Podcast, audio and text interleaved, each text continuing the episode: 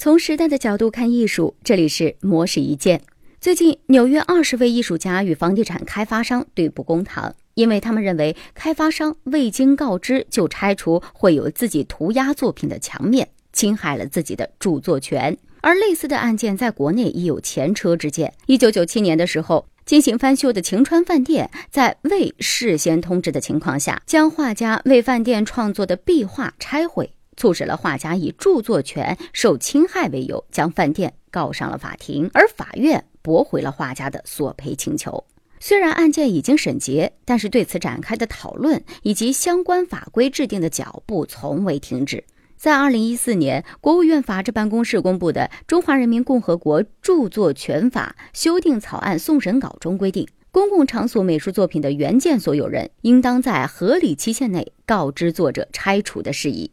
不过，这个义务的适用有一个重要的条件，即公共场所美术作品的原件需是该作品的唯一载体，因为著作权保护对象是非物质性的智力成果。与物质性的作品载体是可以分离的关系，这个成果可以在多个载体上同时存在，某一个载体损毁不会实质影响到著作权，所以当这个载体是作品存在的必要条件的时候，拆除它才会使得著作权与作品所有权发生冲突。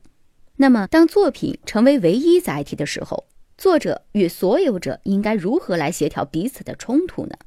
一方面，在签订转让作品原件所有权的合同之前，作者可以与所有权人订立有关权利行使和限制的合同，以保障自身权益；也可以在拆毁前与所有人进行合同磋商。另一方面，作品原件所有人在进行拆除、损毁作品等事实处分前，应尽善意通知的义务。